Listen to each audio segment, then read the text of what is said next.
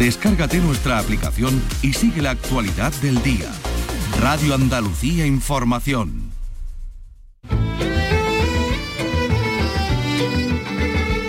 Andalucía es cultura. Con Maite Chacón. Radio Andalucía Información.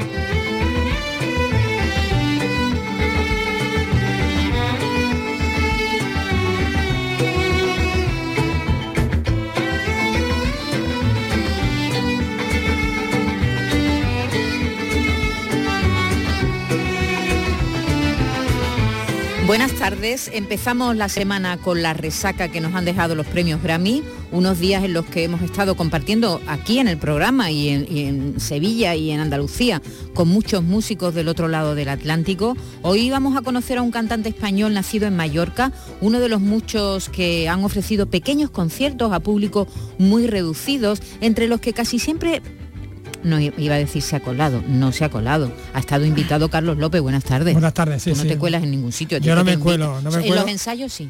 No me cuelo a no ser que sea necesario. que casualmente es, mucho, ocurre mucho, es muy habitual.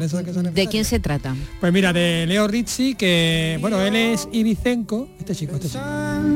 que somos el centro del universo ¿Se puede decir eso un artista emergente?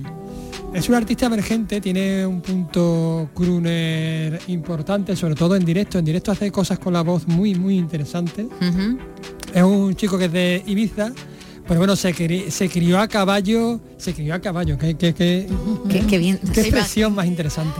A caballo, como Curro Jiménez. ¿te imaginas al chaval ahí en, en un caballo, ¿no? Todo, criendo ser pobre. Se crió como Curro Jiménez subido en un caballo. Efectivamente, bueno, pues entre Uruguay y Valencia, vaya mezcla, ¿no? Tan, explosiva. Y bueno, hace un pop eh, que bueno, navega entre, entre el, el crooner, la electrónica, muy, muy interesante. Vale, pues enseguida, dentro de un momento, iremos a Leo Risi, iremos alguna de sus canciones y a él también contando. bueno, eh, hemos pasado los Grammy que qué pena que sea ya lunes y que los Grammy fueran el jueves, que yo no pude estar el viernes porque tuve que hacer otras cositas. No pude estar que no podamos comentar nada de los Grammy, es que me estoy mordiendo aquí las uñas, porque ya queda mal contarlo ya. Comentarlo el lunes, ¿no? Sí, sí. ¿podemos o no podemos largar? Hombre, si te va a quedar ahí con eso Estoy reconcomiéndome. También te digo que el Parlamento Autonómico... Ahora o calla para siempre. También te digo que, el debate de presupuesto no, no nos acortó también, ¿no? También. Sí, es que hemos tenido una semana muy complicada. Nos martirizó un poquito, Entre el debate de presupuesto, la investidura, los Grammy, en fin, la semana pasada ha sido tremenda. En fin, bueno, vamos a oír luego a Leo Rizzi, eh, lo vamos a oír a ir contando, hablando de su música y también sus canciones. Y este fin de semana ha terminado el Festival de Cine Iberoamericano de Huelva. La película que se ha llevado el Colón de Oro ha sido la mexicana Valentina o La Serenidad. Y Victoria Román, tú has estado con su directora, con Ángela Cruz y con la, su actriz, Miriam Bravo. ¿Qué, cuenta, ¿Qué, cuenta la historia? ¿Qué, historia cuenta?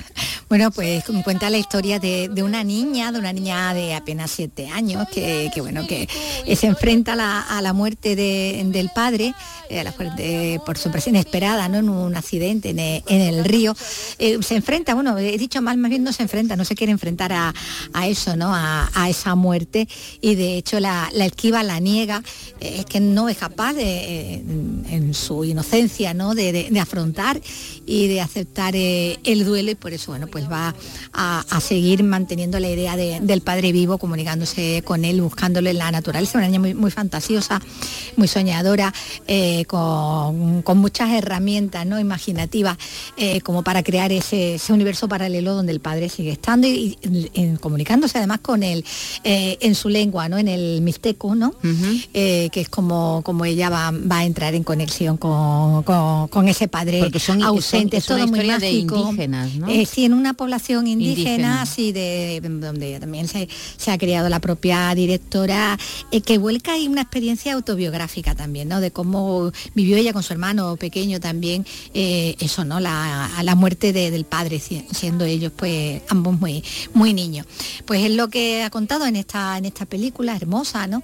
Unas imágenes también muy, muy bellas, eh, con muchas analogías, ¿no? Con el tema de la, de la naturaleza, la muerte, como, como, eh, como ese rayo ¿no? que, que, impacta en el, árbol, ¿no? el, árbol hundido por el, por el rayo, y que bueno, pues ha hecho con el máximo galardón en el festival, en esta, en esta edición, con el Colón de Oro. ¿Cómo, ¿Cómo ha sido la edición de este año? Tú que has estado allí toda la semana, Vicky.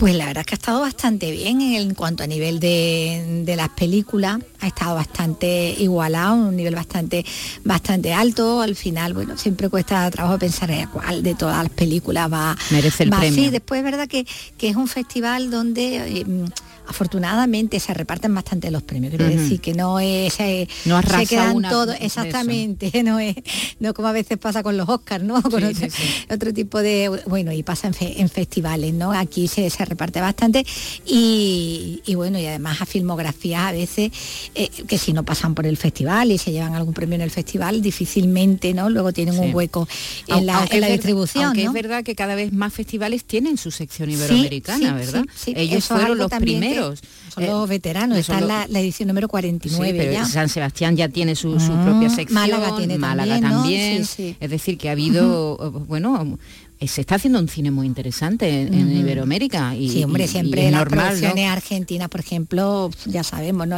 Además ya tiene muy buena salida luego internacional, la, chilena, mm. eh, hay algunas filmografías que son bastante, bastante potentes, ¿no? Bueno, y ahora preparar la edición número México, 50. México también está, bueno, estuvieron hasta los hijos de Arriaga, de Guillermo ah, Arriaga, también estuvimos hablando con ellos, que han debutado en la dirección con un, con el guion, primer guion que escribió el padre. Ah, sí, sí, sí, lo han dirigido tenía veintipocos años, ¿no? No tenía ni 30 y al final, bueno, lo han dirigido, produce papá, pero lo han dirigido los, hijos. Que decía que ya estarán preparando, ya empezarán a preparar la edición número 50, que será el año que viene. Ya, ya redondita, ya además Claro, es un número muy importante para, para un festival y ya... En eso tienen que ahí tienen que echar el resto, claro. tienen que echar el resto y el director nos lo dijo cuando Manuel H nos lo dijo cuando estuvo aquí con nosotros que ya estaban pensando cómo iba a ser la edición del año que viene cuando cumple el Festival Iberoamericano de Huelva 50 años. Y nosotros nos vamos a, bueno, vamos a oír un poquito a Amparo Sánchez. Eh, la he traído aquí precisamente porque, eh, ¿sabes que Grabó un disco con la chamana Margarita, que está aquí, aquí la estamos oyendo, mira. Espíritu y soy eterna, mi vida está llena de amor y alegría. Y cuando lo cantas muchas veces, pues mira, te, te la crees. Hace el año pasado grabó un disco con su discográfica, Amparo Sánchez, la ex Amparanoia, eh, con Mamita Record, grabó un disco eh, también con, esta mujer, sobre todo de protagonista, Margarita, una especie de chamana. A ella no le gustaba que le llamaran chamana, pero bueno, una, sabia, también indígena, mexicana indígena. Y ahora ha publicado un libro en el que cuenta la experiencia que ha tenido, que tuvo con Margarita, que le cambió la vida, ¿eh? Amparo Sánchez. Ha, influido mucho, en, mucho en su, vida y en su música. Así que por eso quería traer aquí a Margarita y a Amparo Sánchez, hablando de mujeres indígenas mexicanas. Alma de ahora nos vamos a marchar también a Granada, porque ya ha comenzado la vigésimo segunda edición de Ocus Pocus, el festival de magia que cada año organiza el Mago Miguel, que este año rinde homenaje a un mago holandés que se llama Maurits Cornelis, que al parecer se inspiró en la Alhambra para sus juegos de magia de lápiz y papel. Luego nos va a contar el mago Miguel en qué está consistiendo, que ya comenzó el 17 de noviembre, este Ocus Pocus, que fíjate el mérito, son 23, 22 ediciones ya, y trae a magos de todo el mundo, ¿eh? es un festival internacional, trae magos de todo el mundo y pasan por allí por un montón de colegiales y de adultos para pasarlo bien con la magia. Y recibiremos también a Emilio del Río, él es doctor en filología clásica, profesor en la Complutense, acaba de publicar su cuarto libro, Pequeña Historia de la Mitología, que pertenece a una colección de Espasa que se llama Pequeñas Historias de, que ya cuenta, por ejemplo, con la Pequeña Historia del Mundo de Fernando Díaz de Cortázar, maravilloso libro, Pequeña Historia de la Música, que fue escrito por Fernando Argenta, o Pequeña Historia de la Transición, de la que escribió la historia de la transición de Victoria Prego, en este caso para los más pequeños. En su obra nos cuenta de manera amena y entretenida los grandes mitos que conforman nuestra cultura y nuestra forma de ver el mundo. Eh, demostrándonos cuán presentes siguen en nuestra cotidianidad los mitos.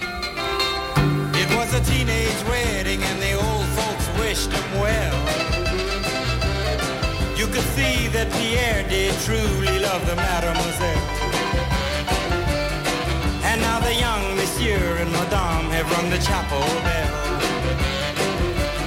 C'est la vie, say the old folks. It goes to show you never can tell. Furnished off an apartment with a two-room robot sale. The coolerator was crammed with TV dinners and ginger ale. But when Pierre found work, the little money coming worked out well. C'est la vie, say the old folks. To show you never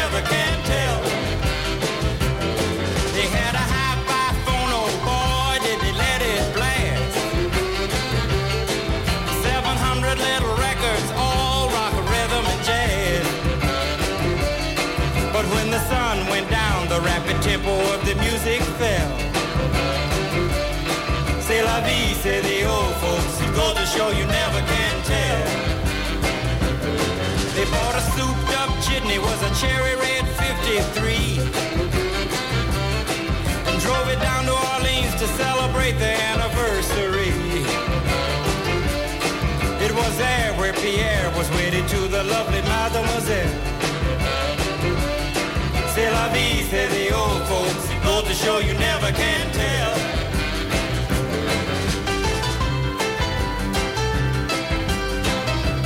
Son las 3 y 12 minutos de la tarde. Dani Piñero está en la realización. Empezamos. Andalucía es cultura. Con Maite Chacón. Radio Andalucía Información.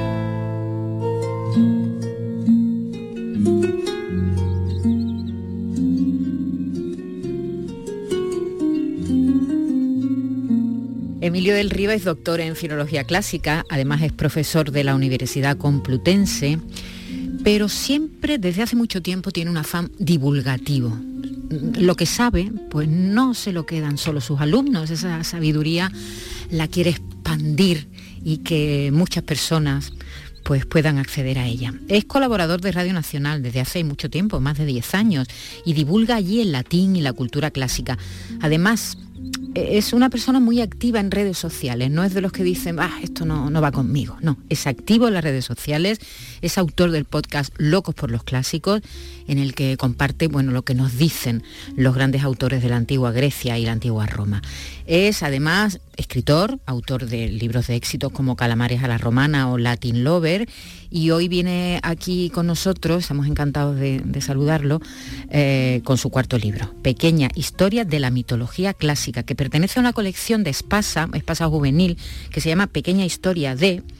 Eh, que en este caso cuenta la historia de los mitos que nos conforman a nosotros, a nuestra cultura, nuestra forma de ver la vida desde hace casi 3.000 años, aunque la colección pues se detiene en la historia de la pintura, en la historia incluso de la transición. Es una colección que yo no sé Emilio del Río, buenas tardes. ¿Qué tal? Buenas tardes, Maite, encantado. Igualmente. De estar contigo y con todos los eh, oyentes. Bienvenido. No sé si está pensado esta colección y este libro en concreto para los más jóvenes.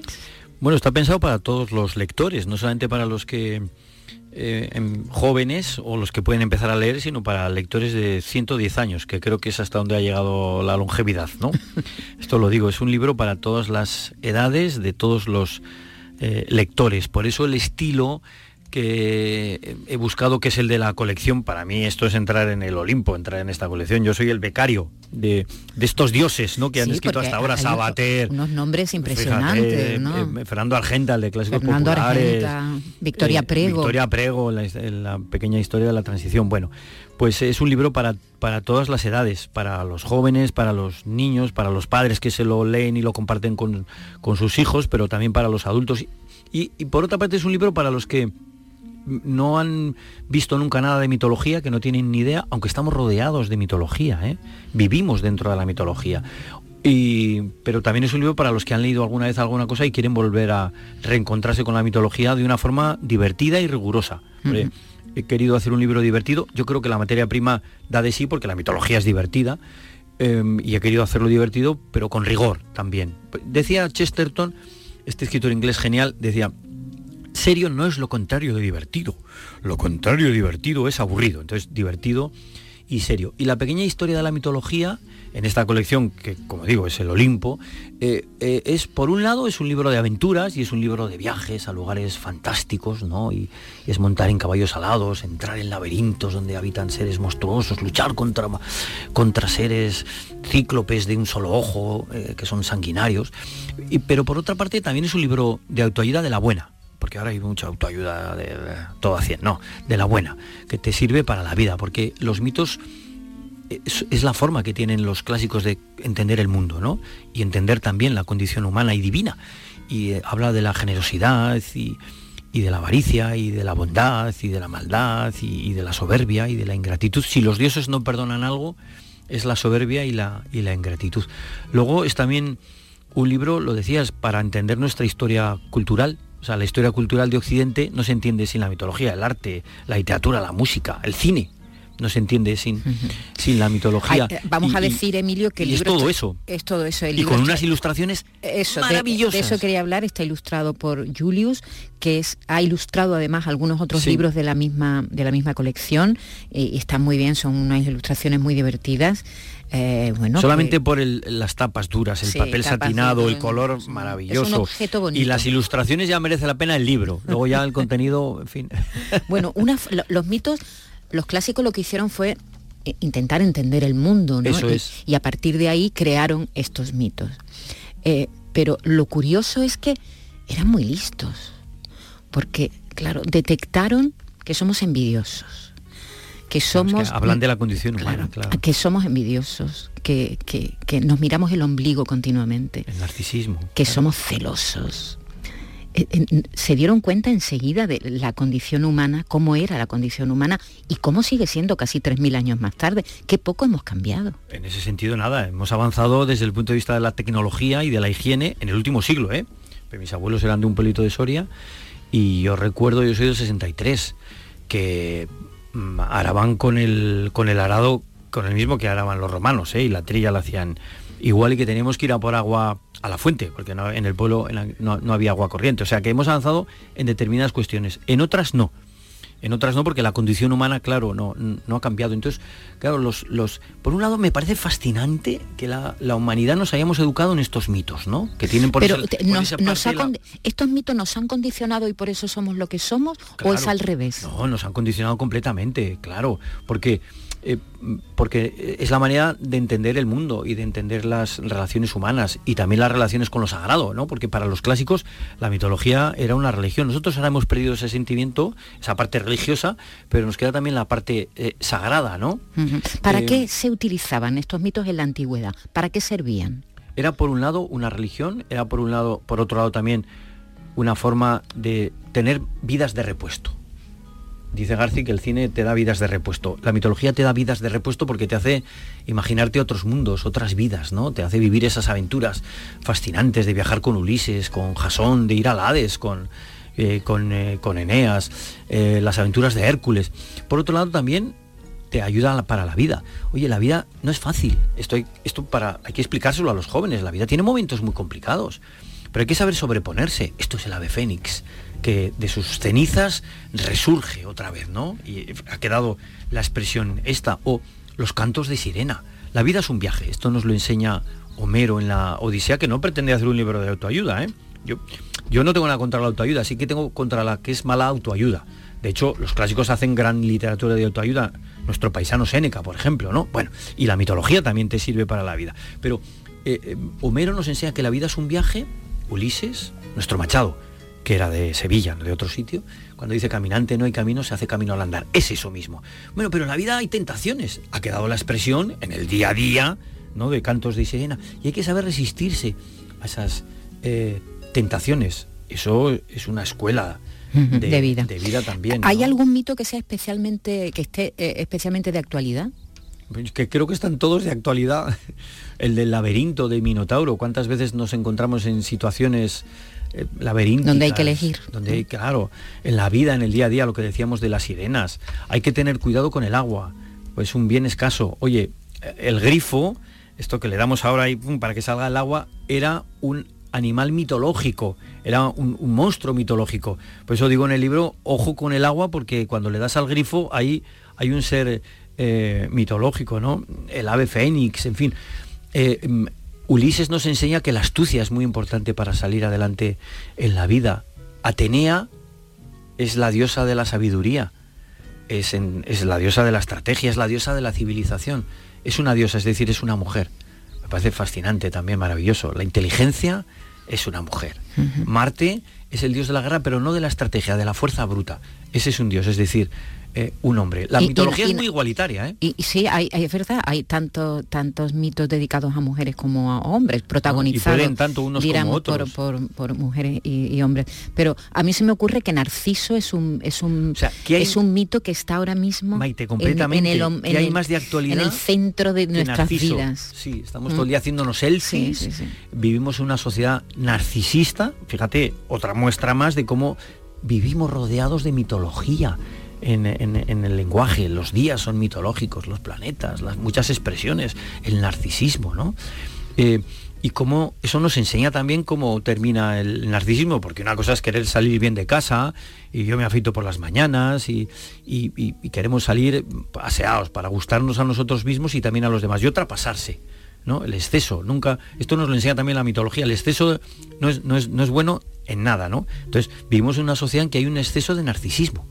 Sí, eh, estamos haciéndonos todos los días selfies, pero si es que al año mueren miles de personas porque se hacen selfies en sitios... Qué cosa tan tonta, ¿no? Eh, en sitios peligrosos y, que, se caen y mueren. O sea, pero tú fíjate, ¿no? Esta, esta es la mitología, nuestra mitología, diremos la de Europa, ¿no? Sí, la de Occidente. La de Occidente, pero luego hay, habrá otras muchas mitologías en, el mundo. Claro, cada, digamos, cada civilización eh, tiene su cosmogonía, su manera de crear un mundo, de imaginarse a los dioses y a los humanos, de explicarlo todo. Y de, explicarlo todo, que esto es la mitología, sí, luego los, los chinos tienen la suya y los hindúes tienen la nuestra, pero creo que la mitología clásica ha impregnado completamente a la humanidad y al, y al mundo y a todas las demás, porque no solamente se han mantenido los mitos clásicos durante miles de años y los utilizamos en el lenguaje cotidiano, y esas historias que nos siguen fascinando y atrayendo porque son divertidas, sino que además se transforman. O sea, Superman es Perseo. Luis, la novia de Superman, es Andrómeda. Los héroes de Marvel son los héroes clásicos. Hulk es Hércules. Eh, ha triunfado ahora en las pantallas Oppenheimer. El subtítulo de la novela es Prometeo. Nos sigue a todas las edades fascinando Frankenstein. La novela de Mary Frankenstein se, titula Frankenstein o el moderno Prometeo. Es decir, los mitos clásicos no solamente perviven, sino que además se transforman también. Y una cosa que me parece maravillosa de la mitología es que la mitología despierta nuestra imaginación, porque nos permite soñar, viajar. Son libros que te llevan a otras lecturas, ¿no? Este, este, este, libro te puede abrir... Bueno, yo lo que pretendo ah, es que, eh, decía Borges que un buen libro te lleva a leer más libros, ¿no? Otros libros. Que este libro te, nos lleve a leer más libros, porque claro, la mitología no es una palabra revelada en un libro sagrado. La inventan, la crean y le dan variantes además los poetas, los dramaturgos, los novelistas los historiadores, los filósofos, Platón habla de mitos, inventa también mitos, ¿no? Y en ese sentido que esto lleve a leer eh, otros mitos y la mitología despierta nuestra imaginación y eso es fantástico porque sin imaginación no hay innovación y sin innovación no hay futuro. ¿A qué edad empiezan los niños a ver ahora, en esta época de ahora, mitología? ¿Lo ven ya en el instituto o, tienen que llegar a la carrera? Me temo, que, no, se estudia mitología Ni en nuestro siquiera país. nada en el instituto. En cambio, en otros países de la Unión Europea, en los grandes países, Francia, Inglaterra, Alemania, no digamos Italia, sí que se estudia mitología. Yo no tengo nada contra los belgas, pero no vamos a comparar España con Bélgica. En Bélgica cuatro años de latín y de griego en el sistema educativo. En nuestro sistema educativo, en nuestro país, en la educación secundaria y en el bachillerato, no se estudian humanidades clásicas, no se estudia latín, no se estudia griego, por lo tanto no se estudia eh, mitología. Y es que tenía que ser obligatorio porque como digo, en fin, tiene tantas facetas la mitología, pero bueno, mientras se pone en el sistema educativo ya está, este libro, La pequeña historia de la mitología, para cubrir ese hueco. Libros como este que nos divulgan. Yo tengo unos favoritos eh, que son Demeter y Perséfone, eh, bueno, Proserpina, ¿no? Porque hay que decir que, utilizas los nombres griegos, no los romanos. Proserpina es el nombre romano. El nombre romano, sí.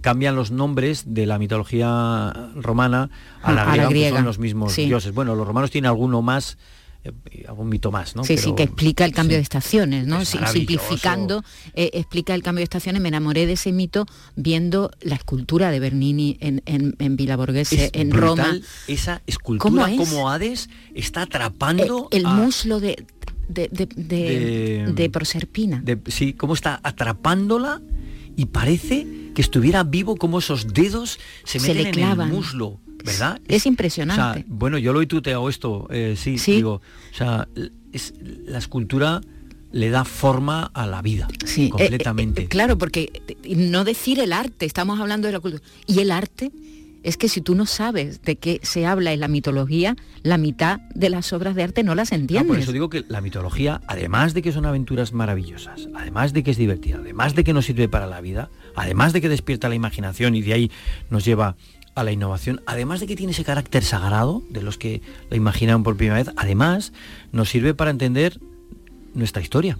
O sea, nos sirve para entendernos a nosotros mismos, el futuro, afrontar el futuro y para entender nues- la historia cultural de Occidente. Porque el arte, la música, la, o sea, la literatura no se entienden, no las entendemos sin la mitología. ¿no? Eh, por, por eso es preocupante Y- y- que y- los niños no y- Y están accedan. en nuestros símbolos. En Claro, Andalucía, hombre.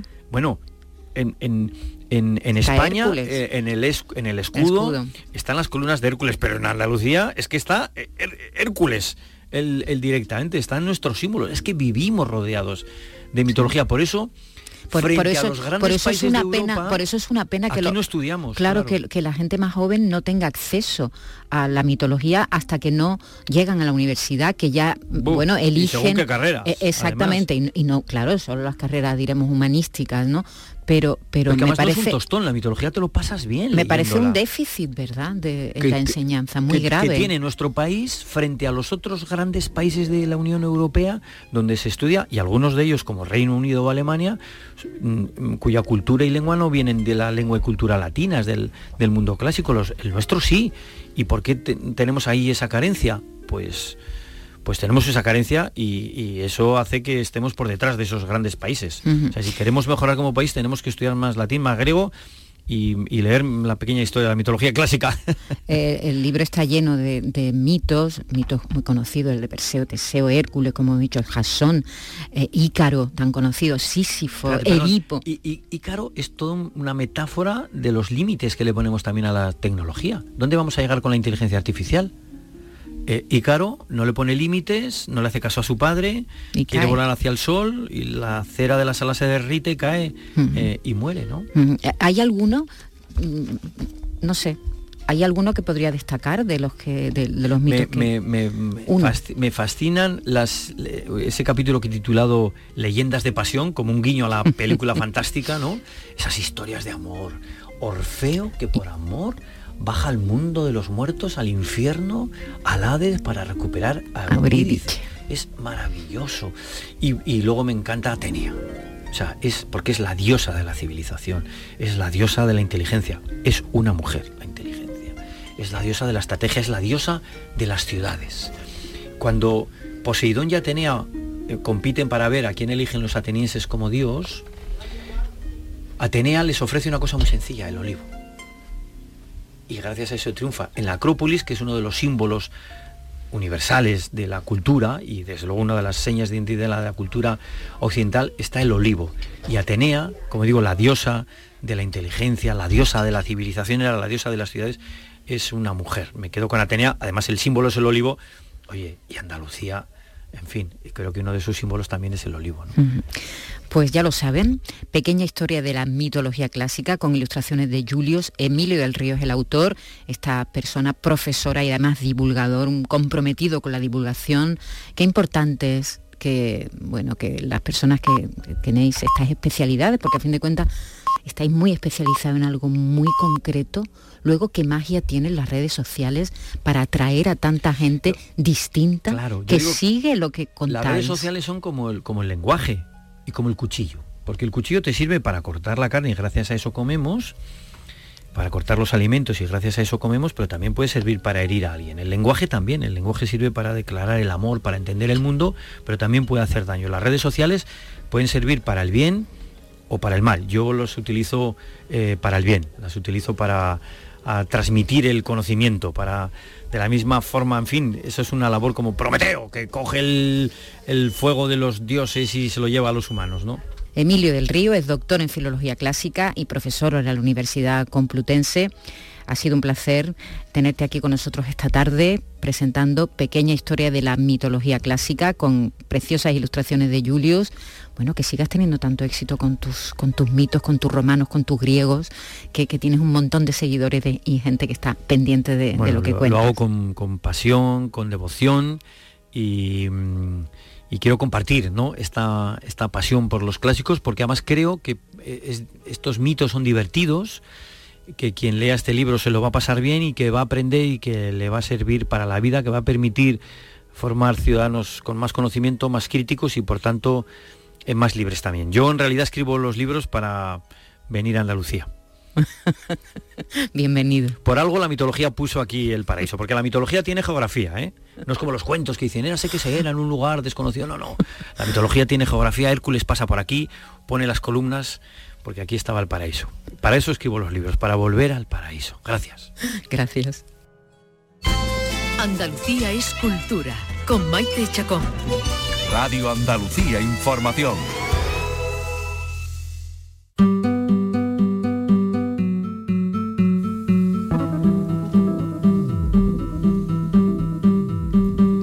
La película mexicana Valentina o la Serenidad ha sido la ganadora del Colón de Oro en el Festival de Cine Iberoamericano de Huelva que se clausuraba este fin de semana.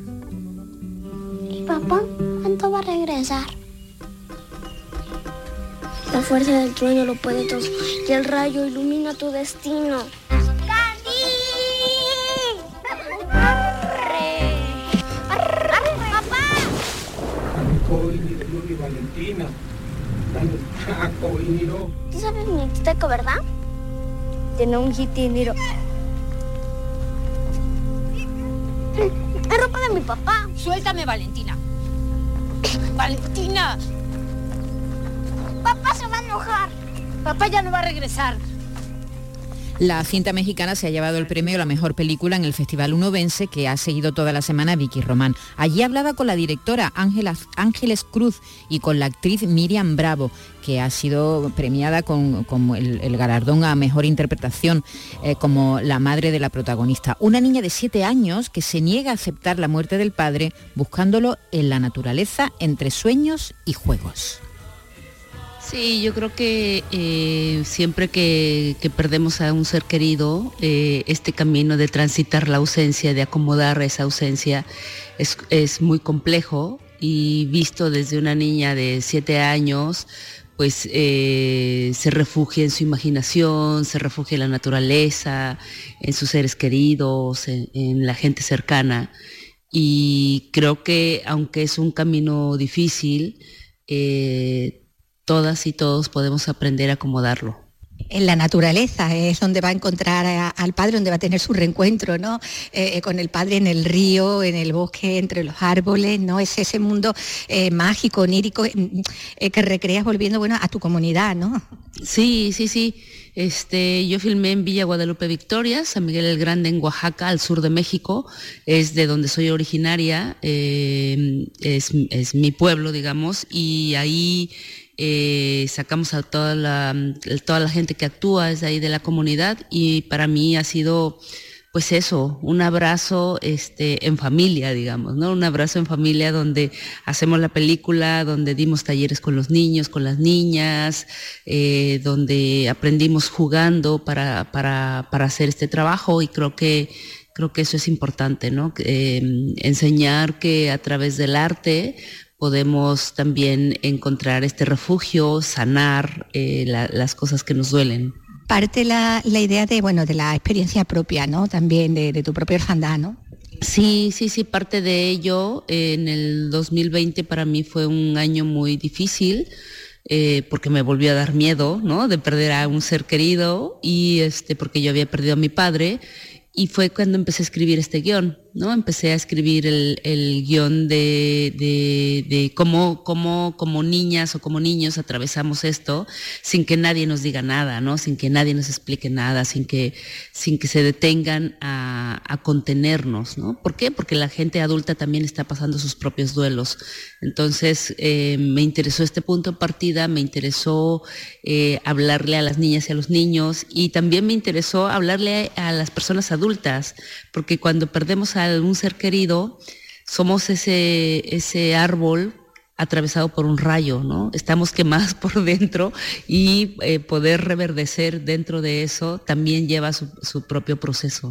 Eh, la niña se va a comunicar con el padre además eh, en mixteco, ¿no? Sí, fíjate que, que, a mí me pareció como un, como un lugar de, de, ancestralidad, ¿no? De cómo nos comunicamos. Siempre estamos rechazando lo que nos enseñan nuestras madres y nuestros padres, ¿no? O sea, este, queremos pelearnos eh, con lo que nos, los, con, lo, con la herencia y creo que es importante como un vaso comunicante decir, este, ahí está nuestra raíz, ¿no? ¿Dónde está nuestra raíz? Esa es la raíz que yo quiero rescatar, ¿no? Con, Valentina es eh, la lengua que nunca quiso aprender y que dice, ahora la necesito, ¿no? Ahora necesito aprenderla porque es el, el lugar donde puedo comunicarme con, con, con la persona ausente. Y yo creo que muchas cosas tenemos nosotros. Cuando perdemos a alguien, lo que más extrañamos es lo que no quisimos aprender de esas personas, ¿no? Entonces creo que ahí encuentra este, este territorio sonoro, ¿no? Que es la lengua, que es eh, eh, la parte donde, donde se hablaban. Entonces creo que eso es de, de, de las cosas que a mí más me conecta también con la cultura, con mi cultura y, es donde también se vuelve universal, ¿no? Porque una de las primeras cosas que nos duele perder cuando, cuando alguien se nos va, cuando alguien se nos muere, pues es su voz, el sonido de su voz, ¿no? Como, es que, ¿Cómo recuerdas eso, no? Ahora hay más tecnología, ahora la encuentras eh, grabada o cosas así, pero ese, ese, ese sonido lo vas perdiendo en tu, en tu memoria y creo que es de las cosas más complicadas y más difíciles han mencionado antes los padres, ¿no? Y aquí está Miriam Bravo, que encarna a la madre, que eh, todo lo contrario de la niña, ¿no? Ella desde el primer momento lo, ha asumido, incluso quiere que la niña sea realista y, también la acepte de una vez, ¿no? Y tiene ese, choque, ese enfrentamiento con la pequeña, ¿no? Sí, es, eh, pues eh, creo que finalmente eso es lo que sucede mucho cuando, cuando sufrimos una pérdida en, un núcleo familiar, ¿no? Donde pues evidentemente los adultos estamos como más eh, eh, con la razón, ¿no? Y, y, más pensando en qué es lo que va a suceder en adelante, qué es lo que pasa con el personaje de la mamá de Valentina está perdiendo al, a su compañero de vida, al amor de su vida y a la vez tiene que sacar adelante a sus hijos, ¿no? Entonces, como esta practicidad finalmente le hace vivir el duelo de otra manera y lo que también nos sucede a los adultos, que de repente hacemos a un lado o, o damos por hecho que los niños ya lo entendieron o damos por hecho que los niños no lo van a entender, pero, pero no hay esta comunicación con ellos que de alguna manera, este, pues lo vemos reflejado en, en, en la película hasta que llegue el punto de choque donde ambas tienen que empezar a sanar y donde encuentran el, este camino de sanación juntas. Bueno, es la película Valentina o la Serenidad que nos han traído Ángeles Cruz y, y Miriam Bravo. Muchas gracias, que vaya muy bien. Muchísimas gracias. Muchas gracias y que todos encontremos la serenidad en algún punto.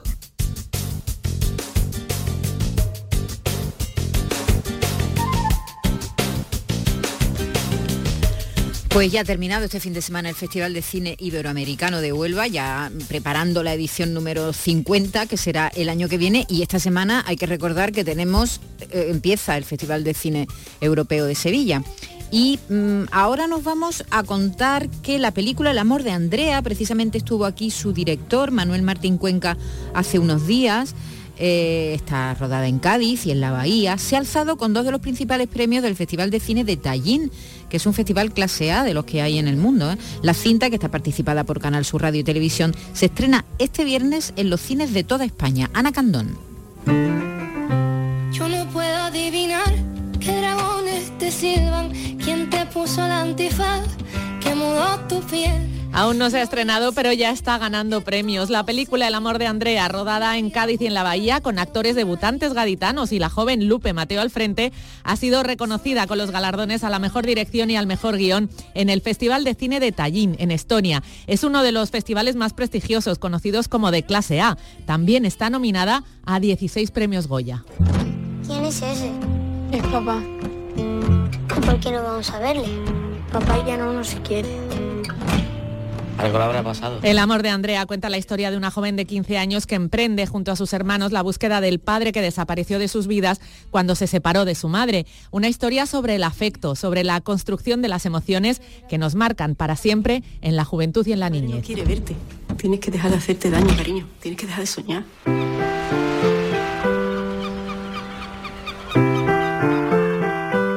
Me gustaría hablar con la abogada. Yo lo que quiero es ver a mi padre. Y quiero saber qué puedo hacer. Yo no quiero más. Y el Festival Internacional de Cine de Almería, FICAL, ha cruzado su primer fin de semana y lo ha hecho con la gala inaugural y multitud de actos paralelos, todo alrededor del cine. Muchas caras conocidas, como Luis Tosar, que participan también en las mesas redondas para hablar del futuro del séptimo arte. Belén Nieto. Muchas caras conocidas como Rosario Pardo, Kira Miró, Dani Rovira, Asunta Serna o Ruth Gabriel, por cierto, galardonada como mejor actriz de reparto en el corto almeriense Los veranos de tu invierno, que recibió el premio Lorca al mejor cortometraje andaluz. Eso es lo que decía justo antes de la gala. Presentamos el cortometraje Los veranos de tu invierno, espero que por lo menos el público lo haya disfrutado, hoy se ha proyectado. El feedback ha sido bueno, ha habido buena reacción. 13 proyecciones de óperas prima como esta, Amigos hasta la muerte, de Javier Veiga, películas que saldrán en breve a los cines y que supone la antesala de los Goya. Mesas redondas en Diputación con la participación de Luis Tosar junto a Luis Alegre o a Arturo Valls. Todo esto el fin de semana. Hoy tendremos la proyección de la película 20.000 especies de abejas, una historia de una niña trans con multitud de premios. Será a las 9 en el Teatro Cervantes de Almería. Andalucía es cultura. Radio Andalucía Información.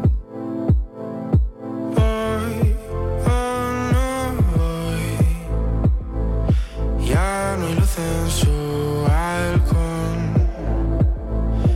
No hace Estamos escuchando al ibicenco Leo Rizzi, que ha estado en Sevilla como artista invitado de los Grammy y ha ofrecido un recital con algunas de sus nuevas canciones. Carlos López, tú estabas allí. Yo estaba allí, allí. exactamente, sí, sí. Y bueno, son canciones que compondrá- compondrán su primer LP, que está ahora, bueno, pues eh, editando y que saldrá, se publicará a principios del próximo año. También regresará entonces a- aquí a nuestra tierra, Andalucía, con la gira de presentación por este, de este nuevo eh, y esperadísimo primer disco. Así que nada, he podido charlar con él. La, ver- la verdad que es encantador. Es un chico encantador y canta muy bien, muy bien, muy bien en directo. ¿eh? Mira, vamos escuchando. Mejor tener que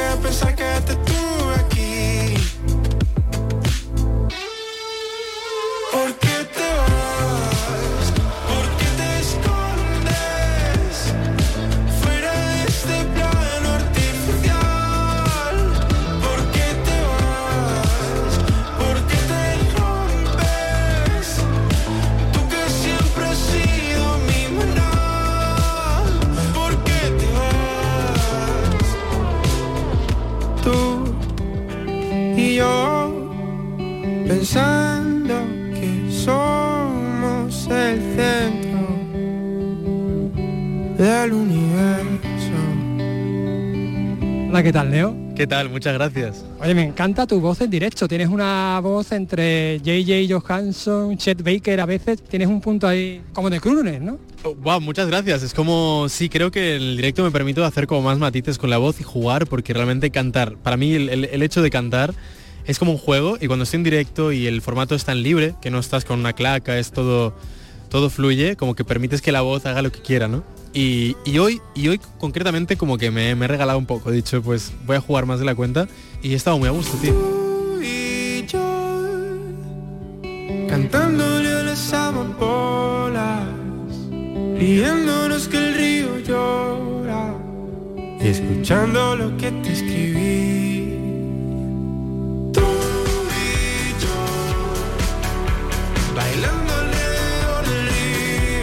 quedado muy bien, todo como muy íntimo, pero a la vez como muy potente, ¿no? Con Albert se tuvo este formato así más reducido. Exactamente, con Albert que ya llevamos como muchos shows haciendo este formato y funciona muy guay.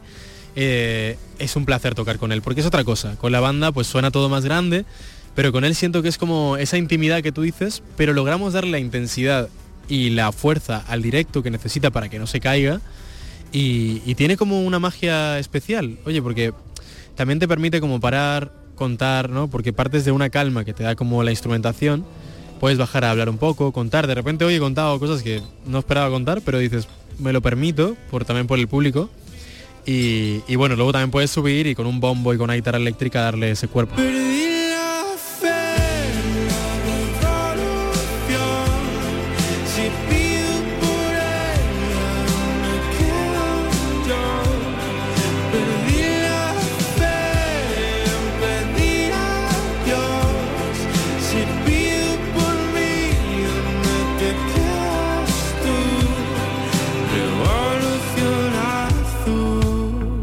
Oye, ¿cómo definirías tu música? ¿Balada, jazzy, rollo R&B, no sé? Creo que al final del día podemos decir que es pop y nos podemos quedar tranquilos, pero es verdad que está lleno de matices. Como dices, creo que la influencia del R&B en la voz, sobre todo, creo que tiene, tiene gran parte.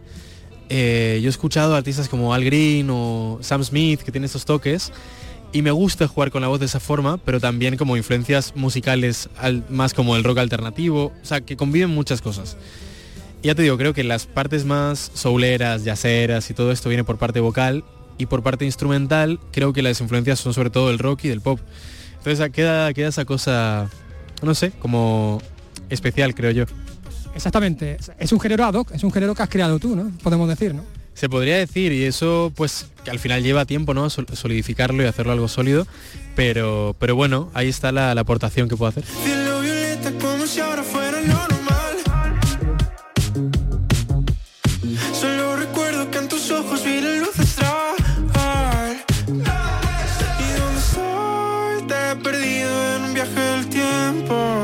Editado un EP, varios singles, pero ¿cuándo llega el álbum? Sí, o sea, para mí también está muy esperado.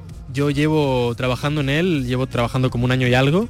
Sí que al principio me lo planteaba como un trabajo que quería entregar ya por el ansia de sacar el- mi primer álbum, pero luego dije voy a tomarme una calma y un respiro, voy a hacer las cosas bien. Entonces el álbum ha sido un mutante. O sea, lo que es hoy no tiene nada que ver, que justo he metido las notas del móvil y me acabo, o sea, me di cuenta hoy del álbum que iba a ser hace un año y no tiene nada que ver.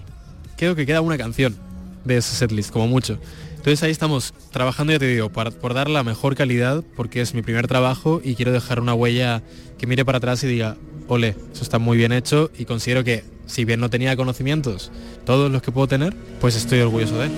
Eres tú como la flor que nace la tierra. Eres tú como la luz después de la tormenta. Sánalo, sánalo, sánalo, sánalo.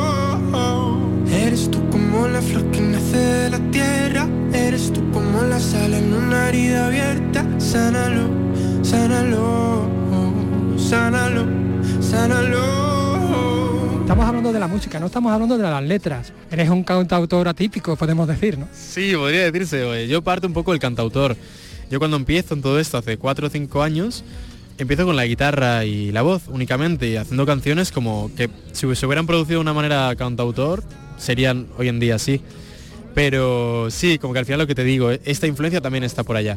Y creo que la influencia en la letra es de la parte cantautor, que me gusta como decir algo con un significado personal que cuando lo cante pues esté en ese lugar transmitiendo lo que me, lo que me conmueve. Y para mí eso sí que es esencial. La letra es parte esencial del proyecto. De hecho, poner las tripas encima de la mesa, porque habla de tu intimidad, de, de lo más personal, ¿no? O sea, no encuentro otra forma de hablar de algo en las canciones. Para mí es súper importante, de una forma más metafórica o más literal, hablar de algo que me esté pasando realmente. Que ya puede ser algo de amor romántico, porque de repente estoy súper enamorado, o de repente no estoy enamorado y hablo de, yo qué sé, de algo que me ha pasado con mi padre, como comentaba antes, con Revolución Azul y, creo que la magia no está en el, en el que cuentas, sino cómo lo cuentas. Y, si ya puedes aportar algo de valor, pues ya más que, más que mejor. Pero bueno, a mí me gusta mucho eso, encontrar una temática que me interese. ¿Qué esperas de ti? Quieres que recuerden? Sigues en Madrid siempre.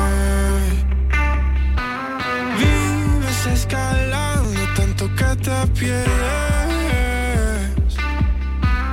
Sigues atrapado en la llama del juez.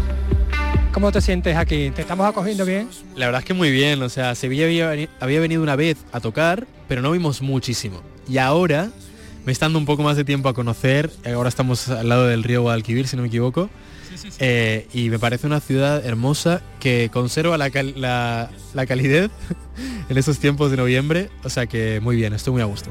Conserva la calidez porque, vamos, yo estoy literalmente en manga corta. Literal. Bueno, pues muchísimas gracias, Leo. Enhorabuena por este trabajo. Estamos ansiosos porque publiques y que vengas a Sevilla. Supongo que tendrás eh, Sevilla también ahí en la, en la agenda, ¿no? La tengo, por supuesto, la primera gira vinimos para acá, así que la segunda, por supuesto, vendremos. A Sevilla y a toda Andalucía. ¿eh? Hombre, claro. Muchas gracias. Muchas gracias, un placer.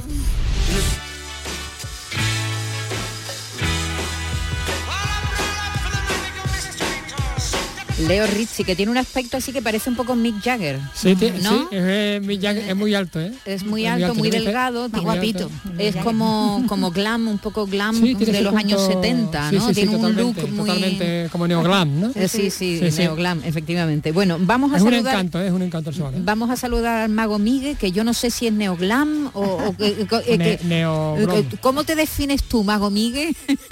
buenas Hola, tardes. Buenas tardes, Buenas tardes, ¿cómo estamos? ¿Cómo está? Muy Muy bien. bien, muy bien. 23 años lleva ya, el ve- 23, 22, ¿no? 22, Bueno, años. yo ya estoy pensando en el 23. no Claro, claro. ¿eh? Organizando este festival Ocus Pocus, que este año está dedicado, o por lo menos queréis dar un homenaje a Maurits Cornelis Escher, Escher, el pintor... un creador que se inspiró en la Alhambra para crear algunos de sus juegos de lápices, de Claro, de, papel. de estos mm, cuadros, ¿no? Que se convertían, pues mariposas que se convertían en, qué sé yo, eh, en tortugas, ¿no? Y no cosas a así. Escaleras que no iban a ningún sitio, ¿no?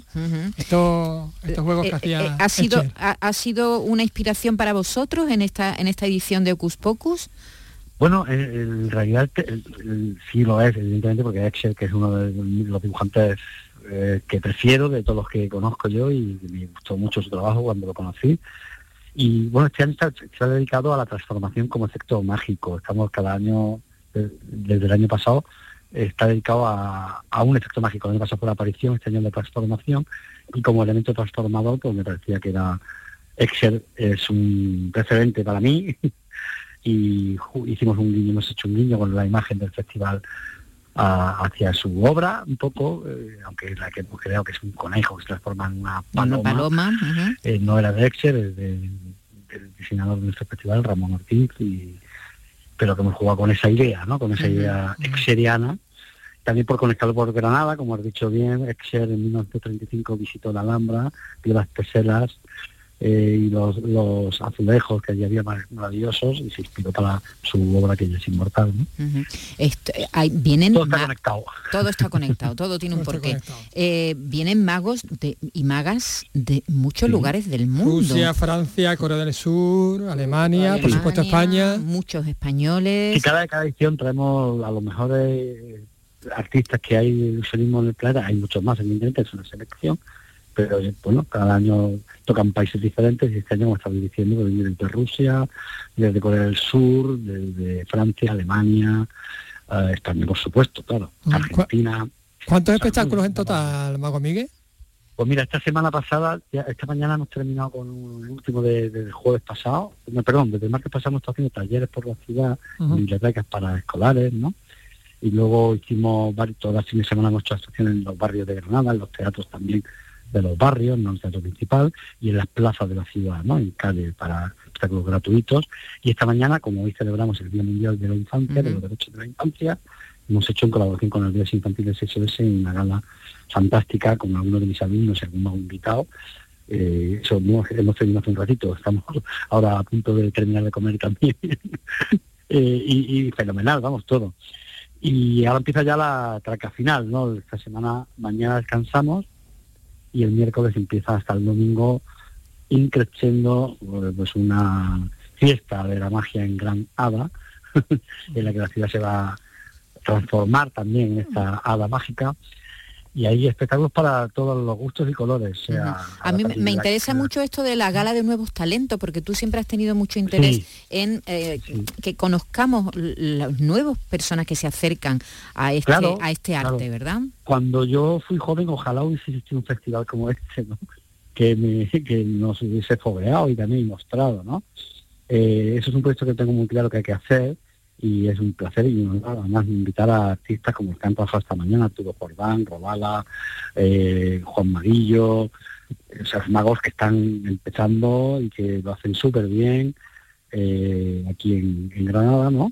En este caso, de Andalucía, y ahora se extiende a toda Andalucía. En este caso, el programa de Nuevos Talentos son talentos andaluces de las diferentes provincias y vamos a tener un ciclo de magia de cerca en salas muy particulares de la ciudad, en Tabla Flamenco o en el Centro de las Modernas, en una sala de teatro alternativo, se llama La Teadero, salas pequeñitas como pa- que acogen a 50, 60, 80 personas y ahí se hacen esos espectáculos con estos nuevos talentos. Y, y que está de moda ahora. jueves. sí, sí, perdona, el jueves. No, sí. te decía que culmina un poco este proyecto con el jueves que se hará en el Teatro Isabel la Católica, que es el teatro grande, el teatro más importante de la ciudad, y ahí eh, va a presentar un, un niño que, bueno, ahora tiene 30 años, ya no es un niño, pero lleva desde los 8 años viniendo al festival, desde Murcia, Qué bueno. ¿eh? y lo traían los padres y tal, y ha dado el paso a ser profesional, y ahí, ah, y bueno, yo me parece que es una, me siento muy orgulloso, ¿no?, que quiera hacerlo y que quiera... Claro, habéis, habéis influido, habéis influido en él, ¿no? Habéis, Claro, habéis- claro. habéis hecho que se haga mago. Hay, Y es eh, obligación del festival también mostrar a, a las nuevas generaciones. ¿no? Claro. Eh, ¿Hay ahora mismo, hay algún tipo de magia que esté de- más de moda que otro o, o- o no? ¿O cada mago tiene su especialidad, diremos, y, y va todo ahí a la vez? Sí, cada, cada, la, la magia es un arte muy amplio, mucho más de lo que la mayoría de la gente conoce, y tiene muchos sabores y texturas, y eso en el festival lo mostramos, mostramos el arte y el ilusionismo de diferentes prismas, ¿no?